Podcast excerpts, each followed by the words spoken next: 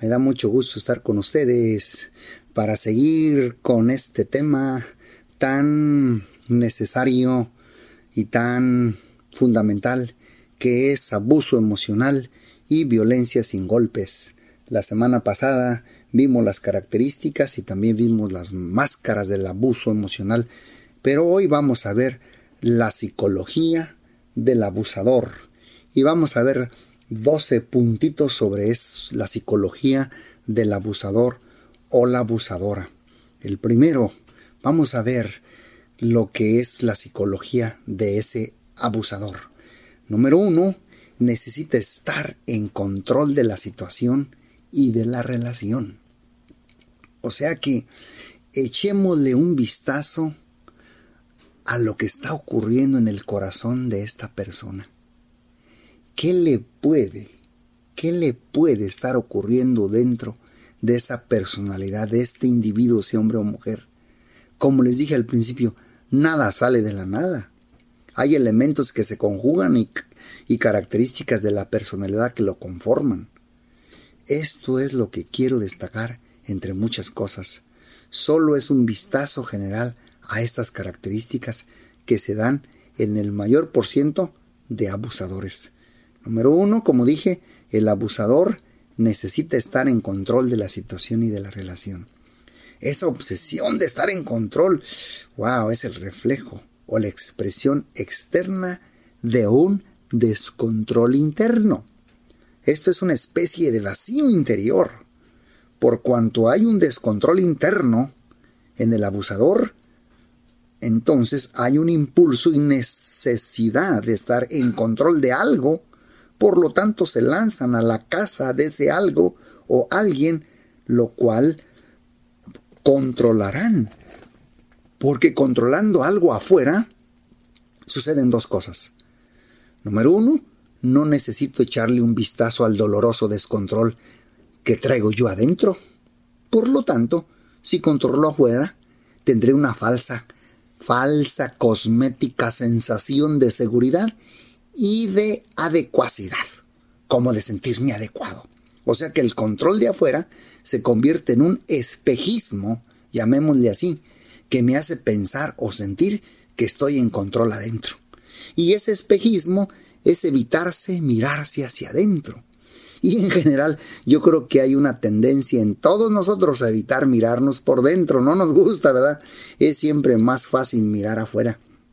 No más Vea usted a una persona que le gusta juzgar, condenar, criticar constantemente y verá, y verá usted a una persona con muchas razones para ser juzgado y condenado. Ese evitar mirar para adentro me provoca ese tirar hacia afuera mediante juicios, condenaciones, etcétera, etcétera. Así es que con este tipo de abusador ocurre en una forma magnificada, agrandada, gigantada este fenómeno de la personalidad. O sea que necesitan control los abusadores para dar la sensación de control.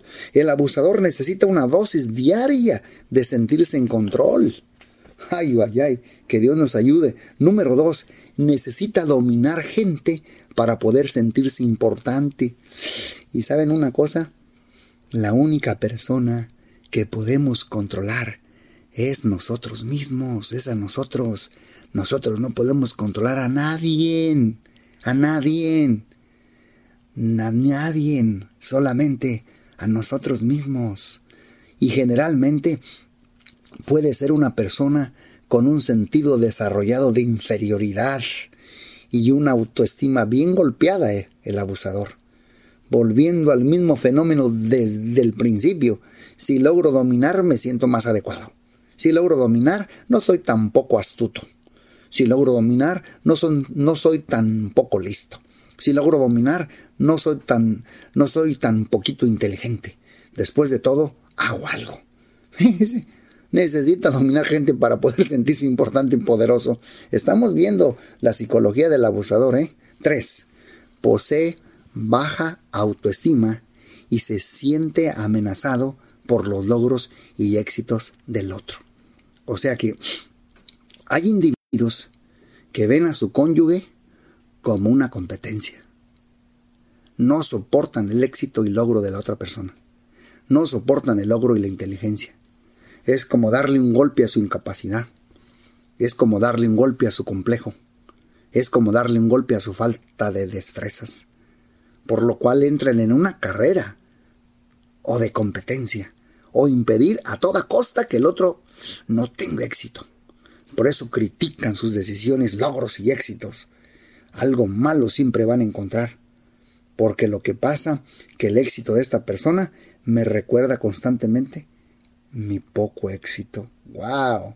Todo esto es el producto de una autoestima destruida en el controlador. Vamos al número 4.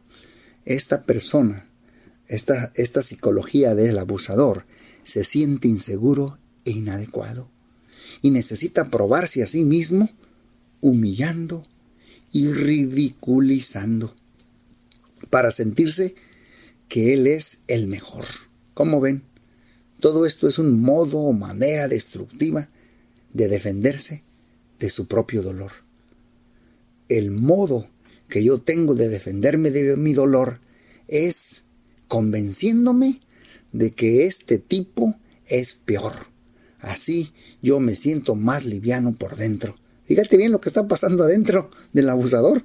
Lamentablemente pierden conciencia. Pablo dice y habla de conciencia cauterizada, ¿no? Cuando tú golpeas un lado de tu conciencia en forma consistente acerca de algo, ya esa conciencia deja de acusarte acerca de ese algo. ¿Y sabes por qué? Porque prácticamente la insensibilizamos. Por eso, para un abusador, ¿eh? abusar es un modo de vivir. Abusar no hay sentido de culpa y arrepentimiento, porque en cierto sentido él está convencido de que está bien. ¿Por qué? Porque tiene bien cauterizada esa parte de la conciencia. Así es que podemos mejor decirle como David en el Salmo, en el en, Salmo 139, Padre, líbrame de los que me son ocultos, decía David. Que Dios nos ayude, ¿verdad, hermanos?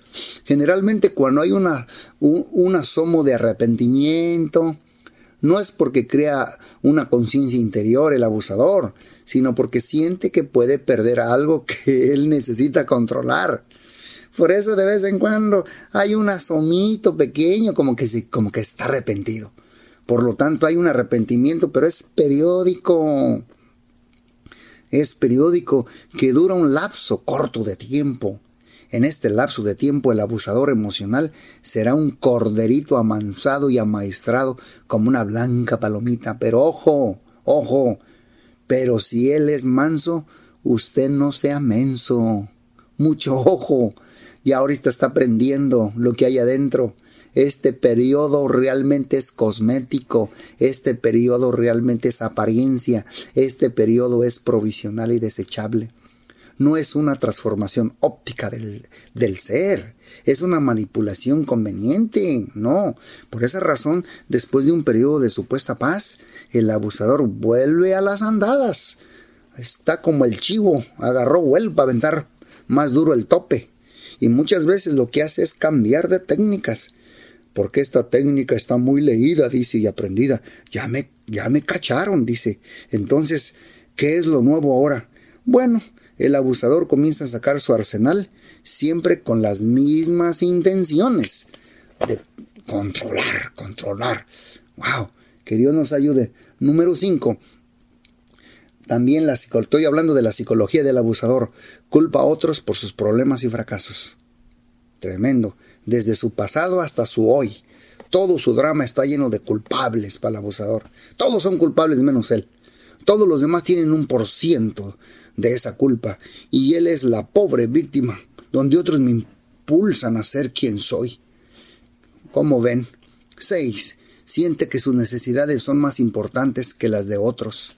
Esto es consistente en todos los individuos que tienen una personalidad inclinada al abuso emocional, ¿eh? que sus necesidades son más importantes que las de los demás.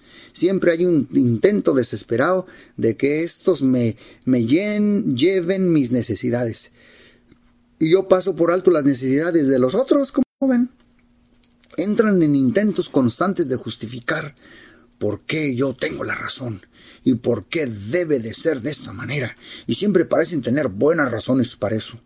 Por eso es que muchas víctimas son torpes para defenderse, porque muchos de ellos, lamentablemente, son muy astutos y saben muy bien usar argumentos, usan hasta la Biblia, tienen textos bien seleccionados para que armonicen con, con su posición, para que respalden lo que, lo, que, lo que uno está diciendo, pero también desvisten la Biblia de misericordia y de amor y de mansedumbre. Por eso esas supuestas verdades, en vez de edificar, destruyen, hieren, son verdades que lastiman. Esas verdades son auténticas pedradas, como el caso de la mujer adúltera, todos estaban locos por defender la verdad, pero con una piedra en la mano. Y muchos abusadores son así, se amparan en la Biblia, la citan muy bien, pero con una piedra en la mano. Y esa verdad, en vez de edificar, destruye y lastima. Dice la palabra de Dios en, Proverbios, pero con misericordia y verdad se corrige. Así es que no desvistas la Biblia de misericordia, de amor y de mansedumbre. Que Dios nos ayude. Número 7. Es insensible, incapaz de ver el punto de vista del otro o sentir empatía con él. Acuérdate, estamos hablando de la psicología del abusador. O sea que el abusador, su personalidad funciona con un principio. Escuchen bien este principio, se llama unifocalidad. Uni, uno, focalidad, focus de enfocarte, unifocalidad. Otro le llaman visión de túnel. El túnel solo es hacia el frente. No hay modo de escaparse hacia los laterales. El abusador solo ve el espejo del reflejo de él. Yo soy importante. Mis necesidades tienen que ser satisfechas. Mi opinión es la que prevalece. Y si es cristiano, dice, yo, y solo yo, soy la cabeza del hogar. Internalizan un montón de conceptos que le priman la visión que les permite ponerse en el lugar de otro, para poder respetar lo que el otro siente, lo que el otro siente y opina. Porque el principio de su visión de túnel, la unifocalidad, está centrada en su yo personal, su razón, su pensar, su, interpretación. Solo esto tiene valor y aparte de eso, nada más y punto. Por eso es insensible, incapaz de ver el punto de vista del otro, o sentir empatía con él. Esto se le llama el principio de unifocalidad o visión de túnel. Así es que este abusador piensa que siempre está en lo correcto, que nunca está mal. Estos individuos también o personas en su vocabulario o en su diccionario no existen frases como lo siento, me equivoqué, tienes razón, estás en lo cierto. Todas estas frases atentan contra su supuesta cosmética seguridad interior, cosa que no existe ni tienen. No, no, no, no, no la tienen. Y por eso es que la tienen que proteger con delicadeza. Es un puente construido, pero con palillos de dientes. De esos palillos que usas para sacarte la comida entre los dientes. Cualquier cosa lo destruye. Su yo es mucho, muy frágil por eso se ofenden de cualquier cosita, tienen su sensibilidad hmm. a flor de piel. 9. Es impaciente, irritable y temperamental. O sea, son muy cortos de paciencia, ¿eh? Son muy inflexibles. Uf, cuidado. Son explosivos al menor estímulo. No son capaces de llevar la escena a su razón. No, no, la escena va directa al corazón, a las emociones, ¿verdad? Y por eso de allí sale la explosión no son capaces de racionalizar, no son capaces de ubicar realísticamente los acontecimientos, sino que sencillamente su cerebro se, se apaga y solamente el evento pasa por sus emociones, por lo tanto responden como explosivamente. Y todo esto es en forma, como dijimos al principio, consistente y constante. Aparte de ser impacientes, sus emociones que están a flor de piel son justamente las negativas. Para ellos les es más fácil una crítica que una flor. Les es más fácil una palabra humillante que un elogio. Lo que tienen a flor de piel como emociones siempre es algo venenoso, cargado criticando y destruyendo. Ahora perdónenme si consistentemente estoy abusando del abusador, pero quiero retratar un profile, una radiografía, para que no se le olvide a nadie, ¿verdad?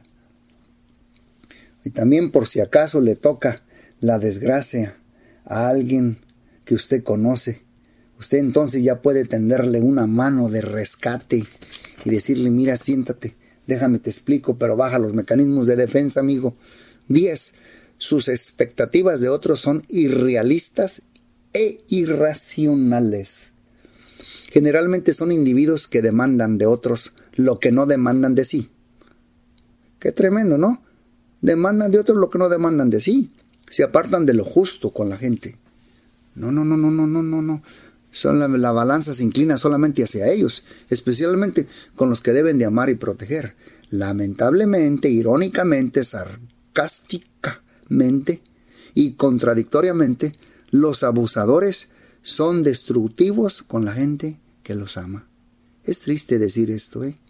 Y a quienes debe amar y proteger son a los que más daña, lastima, hiere y destruye. En otras palabras, esposa, hijos, familia. Y aquí Satanás encuentra un escenario y un terreno bien fértil. En este tipo de atmósfera, imagínate, porque es algo que sabe Satanás. Por eso uno tiene que ser muy inteligente. Es que uno es muchísimo más fácil ser lastimado por aquellos que tienen un significado para uno. Porque si el abuso viene por un extraño que te enseñó el dedo o te tocó la bocina del carro en la carretera, es un escenario pasajero, ¿no? Que quizá te molestó en el momento, pero lo sustituyes inmediatamente con cualquier otro tipo de pensamiento. Pero cuando la herida llega de quien tú amas, de quien tú no esperas humillación y que con todo gusto te encantaría entregarle amor y protección, entonces el dolor es mucho más trágico. ¿Cómo ven? Cuando la consistencia de la humillación es de la persona de quien tú pretendes recibir amor y protección, y que con todo gusto, ya dije, te encantaría entregarle amor y protección, el dolor es más trágico. Entonces la desolación y la destrucción es peor, y Satanás lo sabe y gusta de usar este tipo de escenarios para activarlos constantemente, los activa y los mantiene vivos, los mantiene respirando, porque él sabe que la primera baja en este tipo de atmósfera es la paz. Fíjate bien, es la paz. Lo primero que muere es la inocencia, porque los niños absorben esto, se les envenena el alma. ¿Y cuál es el resultado? De allí las drogas, el alcohol, la delincuencia, la prostitución. Pero ¿quién no? Si ahí me están inyectando veneno y el veneno de, de una crítica, el veneno de un rechazo, y hay un tipo de abuso o de respuesta que es sin respuesta y ese es peor, es el silencioso. Repito, es un tipo de abuso o de respuesta que es sin respuesta, es el silencioso es no tener un oído que escuche, es no tener un abrazo que abrace y una falda que me sostenga, aunque este es otro asunto, pero no es mi intención describirlo ahora. Después vamos a hablar un poquito más de eso.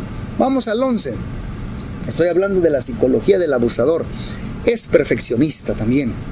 Este perfeccionismo se aparta totalmente de lo real.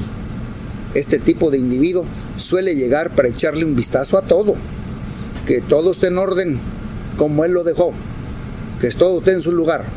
Algunos son hasta neuróticos, entran y le pasan el dedo a la mesa, empiezan a ver si el vaso está allí, entran bien meticulosos, van al cuarto y comienzan a medir a medir y ver las cosas.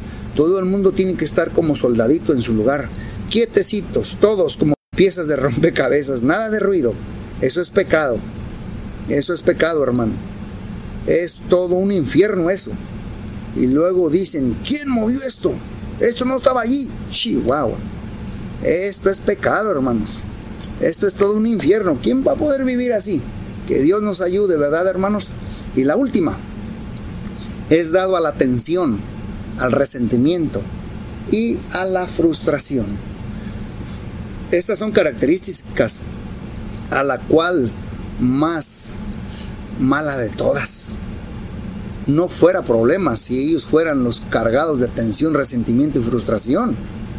Es que cargan de tensión a todo el mundo. Cargan de resentimiento y frustración a todos. Los que viven con ellos comparten el infierno interior de esa persona. Lo tienen que compartir. ¡Wow! Porque Él se encarga de hacer partícipe a los que lo rodean de todo su infierno interior. ¿Cómo ven hermanos? De todo. Bienvenidos entonces al profile. Bienvenidos a la radiografía del abusador. Espero que ninguno se haya encontrado con alguno, ¿eh? Pero si alguno ya se encontró, ojalá esté en vías de salir. ¿O saben qué? O de agarrar el garrote espiritual. Y no salir de allí hasta que no sea transformado o cambiado por el poder de Dios. Así es de que Dios nos ayude en este momento. Vamos ahora a dejar descansar por un rato al abusador y la próxima clase vamos a comenzar con la víctima. Así es que vamos de una vez a tratar de hacer una radiografía y retratar unos patrones de conductas y comportamientos o posibles fuentes que originan ciertas personalidades. Y vamos a ver ahora las personalidades que son más vulnerables o sensibles al abuso. Vamos a verlas. Yo creo que al ver la radiografía del abusador, el profile, tú te has preguntado cómo alguien puede permanecer allí, cómo alguien puede abrazarse a algún salvavidas de un simple elogio ignorando las tempestuosas olas y los vientos arrogantes de un abusador. Dejen decirles que para eso hay predisposiciones, para eso hay precondiciones en ciertas personalidades que sencillamente son más vulnerables que otras. Estas personalidades, en cierta medida, se llegan a sentir indefensas emocionalmente se llegan a sentir indefensos para la toma de decisiones. Yo creo que estas personalidades eran fuertes, pero el abuso vino a cuentagotas. El abuso fue sistemático, pero consistente, consistente, consistente, y casi sin darse cuenta les fue drenando las fuerzas emocionales. Qué barbaridad, ¿verdad, hermanos? El abuso les fue drenando su autoestima y personas que en un periodo de su vida, escuchen, en un capítulo de su vida, tenían la motivación, la fuerza, la vida, el ímpetu, la energía, la astucia, el talento y todo lo que ustedes quieran dar, pero ahora de pronto como que se desvistieron, pero más que eso, les desgarraron el vestido, de sus destrezas, quedándose sencillamente vulnerables e indefensas o indefensos. Por eso, rasguemos el velo y acerquémonos por un momento a la víctima. Acuérdense que acabamos de ver la psicología del abusador, pero ahora vamos a acercarnos por un momento a la víctima. ¿Qué, real, ¿Qué es lo que realmente ocurre en esa persona? qué? Dijimos anteriormente que hay múltiples facetas de un abusador y que también hay múltiples personalidades predispuestas al abuso, a ser potencialmente víctimas, pero escogeremos y veremos las más comunes y las más fáciles de identificar. Bueno, los que tienen sus hojas ahí las, las seguimos. Primera personalidad más vulnerable al abuso, acuérdense que el orden no tiene que ver nada, ¿ok? El orden no tiene que ver nada. La primera, la indefensa. La indefensa. La indefensa, dice su hoja, fuerte sentido de rechazo y abandono, débil sentido de identidad. O sea, se le llama así por la característica que domina a esta personalidad de la víctima. Esta personalidad tiene un fuerte sentido de rechazo y abandono. Por lo tanto, tiene un débil sentido de identidad, como lo dije al principio. Generalmente esta persona, desde temprano en la vida, se expuso constantemente y consistentemente a sensaciones reales, reales o imaginarias de rechazo. Algunas fueron reales, acuérdate, y otras imaginarias. El rechazo viene principalmente de figuras de particular significado para ella o para él. Y lógicamente, si tú desde temprano en la vida, tú llegas a la conclusión de que los que te deben amar y proteger no te encontraron con suficiente valor como para responderte de esa manera esperada, ¿cuál es el resultado? Que la persona desarrolla una, un débil sentido de valía, un débil sentido de identidad y de valor, especialmente los niños que se lanzan a la casa desenfrenada de ganarse el amor de papá y de mamá. La indefensa, como el trágico, con el trágico resultado de descubrir lo difícil que es a veces ganarse el cariño, la aceptación y la protección de alguien. Y es lo que pasa en los niños que se lanzan a la casa desenfrenada, como les dije, de ganarse el amor de papá o de mamá, pero con el trágico resultado de descubrir lo difícil que es a veces ganarse la protección, cariño, aceptación de alguien. La indefensa generalmente ha sido una persona que se expuso a ese fuerte sentido de rechazo, de tal manera que es dominada fácilmente por un sentido de culpa. Esta persona nunca se cree merecedora de algo bueno, vive constantemente con una inclinación a perdonar lo que le hacen. Su perdón es con mucha facilidad porque está más convencida de que ella es la culpable y no la otra persona. Aunque la otra persona sea la culpable, está más convencida esta persona. Pero eso se llama la indefensa. Excusas, inventa siempre excusas, siempre busca excusas para ella verse mal dentro de sí misma y ver que la otra persona tiene razón en humillarla, en criticarla, en destrozarla emocionalmente, en la manera que lo hace. Y busca excusas. Se le llama la indefensa también porque en su constante actitud no solo parece no tener fuerza emocional para enfrentarse al abusador, pero no tiene ni siquiera deseos para encontrar esa fuerza. Porque se autoconvenció, se autoencadenó, decidió quedarse en la cárcel presa, porque ella entiende que se lo merece, o sea, se condenó a cadena perpetua emocional. Este tipo de mujer o hombre es presa fácil para ser una especie de esclava o esclavo de los antojos y caprichos de la persona que abusa. Que Dios nos ayude. Esa es la primer personalidad vulnerable al abuso, la indefensa. Vamos ahora a la complaciente. La complaciente dice en sus notas constante tratar de que otros estén felices, piensan que el amor y la aceptación deben ganarse. Esta complaciente está tan preocupada por todo y por todos menos por ella o por él. Y constantemente arregla las cosas, dice las cosas y toma decisiones y se conduce para que otros se sientan bien.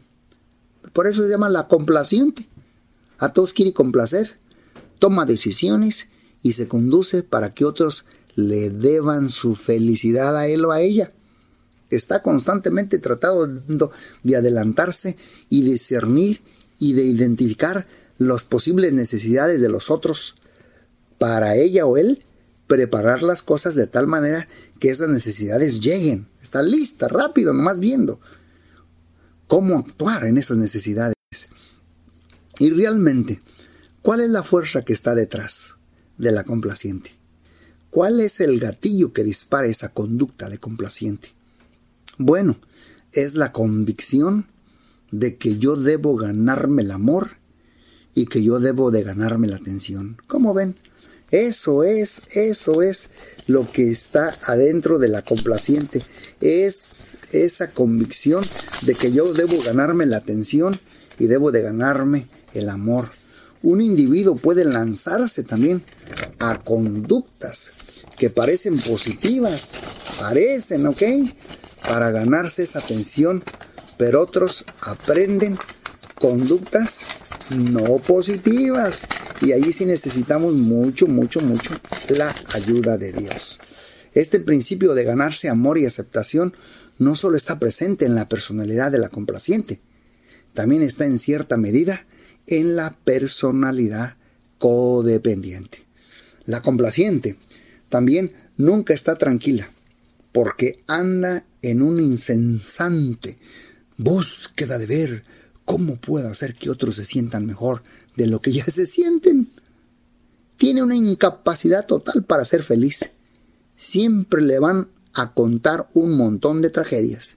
Y cuando usted les presenta posibles alternativas para su tragedia, ellas o ellos sabotean eso y se encargan de buscar un montón de razones por las cuales estas alternativas que le diste no van a funcionar. El pero el pero, el pero, siempre está presente en sus conversaciones. ¿Les dices algo? Sí, pero. ¿Les dices lo otro? Sí, pero. ¿Les dices aquello? Sí, pero. El pero, el pero y el pero y el pero. ¿Cómo ve? Usted trata de sacarla de allí y van a decirle, ay, pero es que esto, ay, pero es que aquello. La complaciente, por ejemplo, puede haber un joven que use alcohol o drogas como un medio de decirle a papi o a mami, estoy aquí.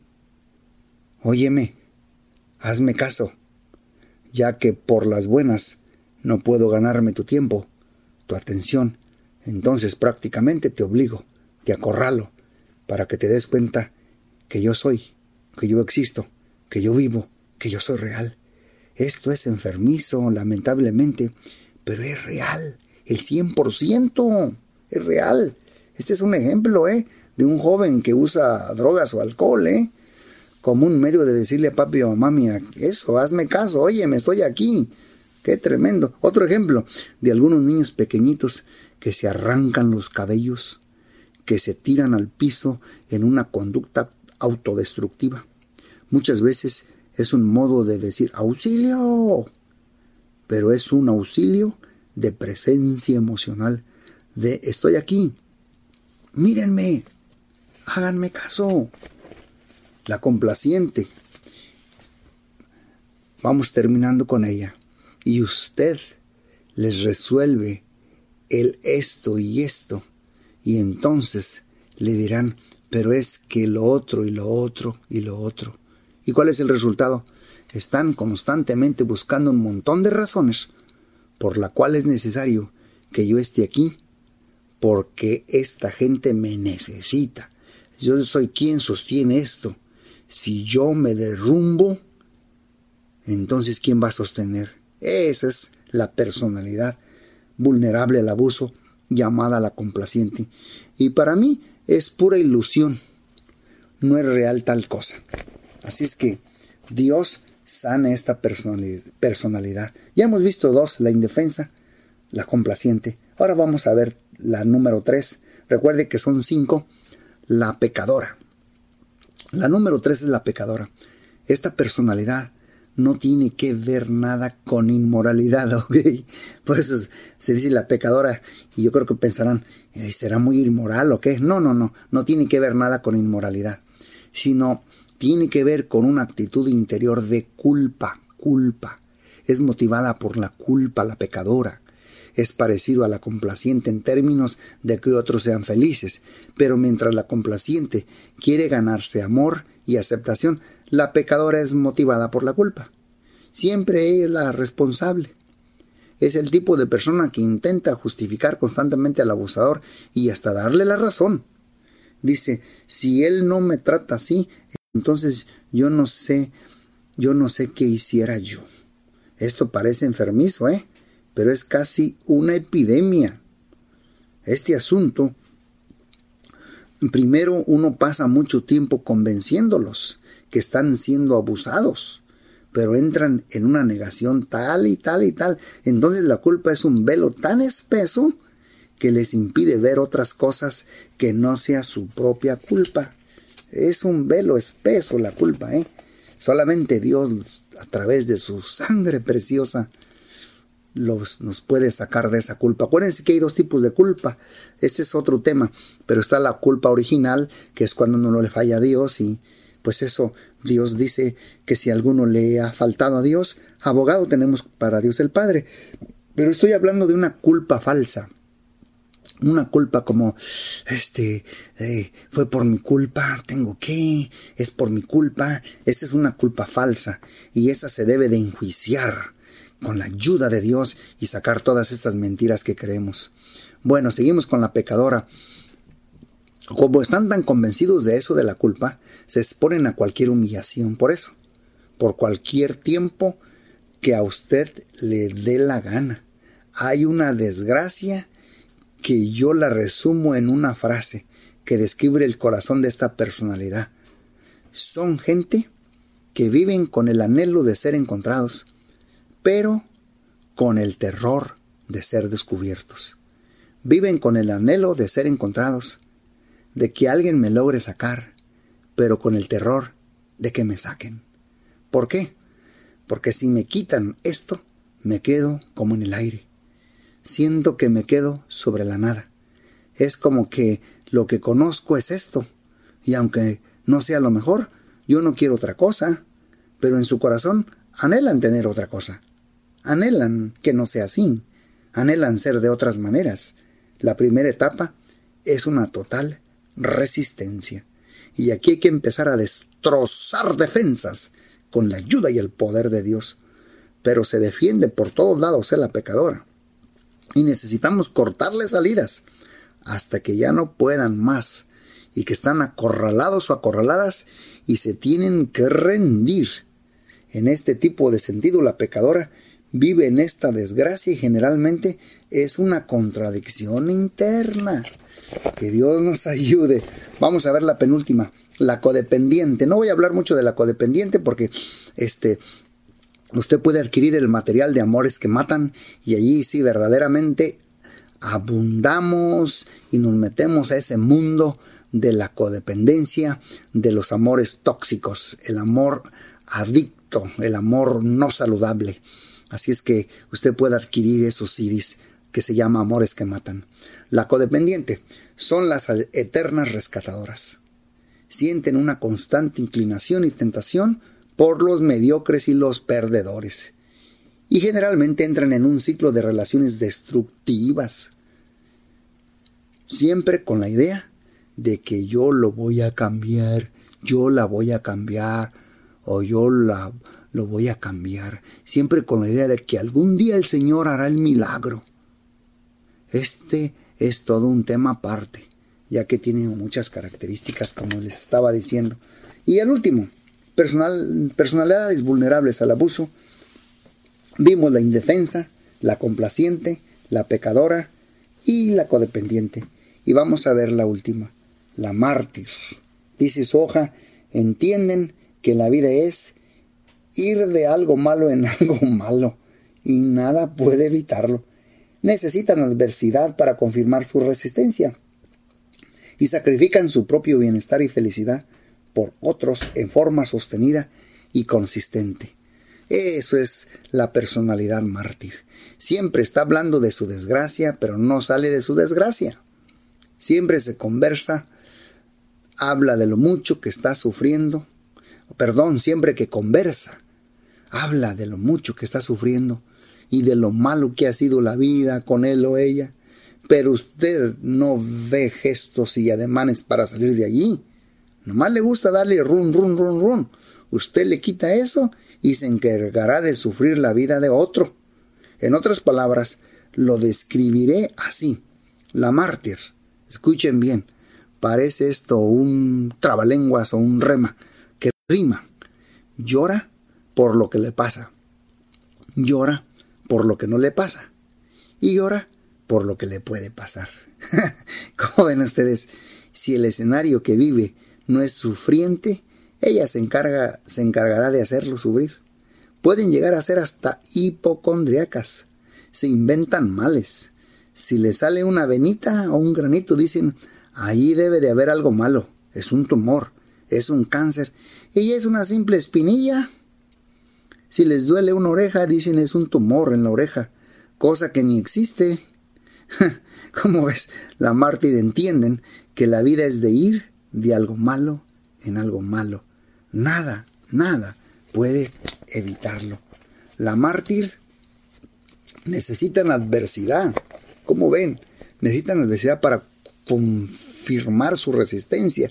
En otras palabras, entre más sufrimiento existe, más patológicamente lo disfrutan en cierta medida, porque se nutren de su propio sufrimiento.